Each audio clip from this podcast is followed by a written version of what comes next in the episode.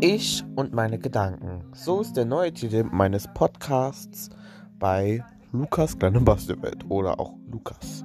Schau gerne rein. Du hast Langeweile beim Sport, beim Joggen, beim mit Hunde spazieren gehen, allgemein spazieren gehen, beim Aufräumen.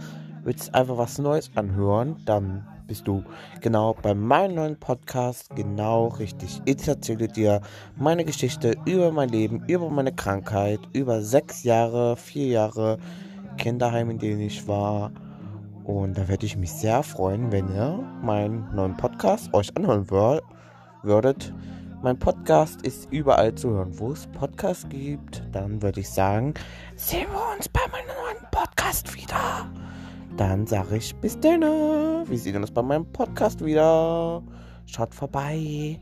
Bye.